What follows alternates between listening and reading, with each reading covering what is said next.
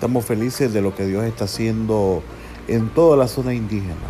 Hemos visto un despertar en la obra evangelística, misionera, así como también en la obra social. Cada día nos encontramos pastores comprometidos con la misión de la iglesia, llevar las buenas nuevas de salvación. Es por eso que para este año 2020 estamos enfocados en un trabajo integral, abarcando toda la región del Caribe Norte, llevando a nuestros hermanos indígenas la Biblia en su propio idioma, capacitándole a través del Instituto Rayaka, movilizando misioneros para el discipulado intencional en los niños, también llevando obra social para abarcar y sufragar las necesidades de las personas de esta zona. Sea parte.